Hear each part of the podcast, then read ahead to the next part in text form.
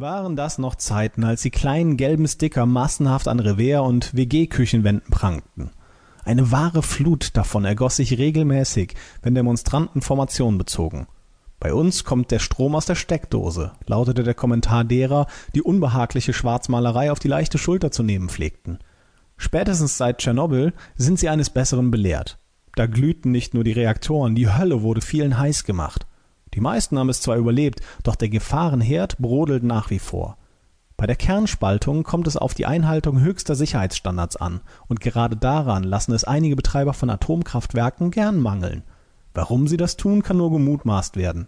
Vielleicht müssen sie sparen auf Däubel komm raus, möglicherweise wollen sie auch auf diese Art und Weise zur Schau stellen, dass es so gefährlich wie befürchtet doch nicht ist.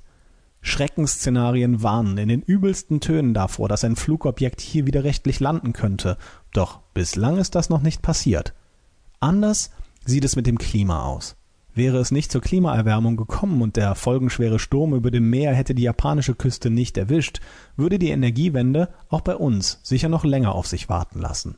Überflutungen und Erdbeben häufen sich, kaum ein Kernkraftwerk lässt sich wirkungsvoll dagegen schützen. Zwar liegen sie meist an strategisch günstigen Stellen, doch manche auch mitten in dicht besiedelten Gebieten, und im Katastrophenfall spielen ein paar hundert Kilometer keine große Rolle. Auch was in unsichtbarer Ferne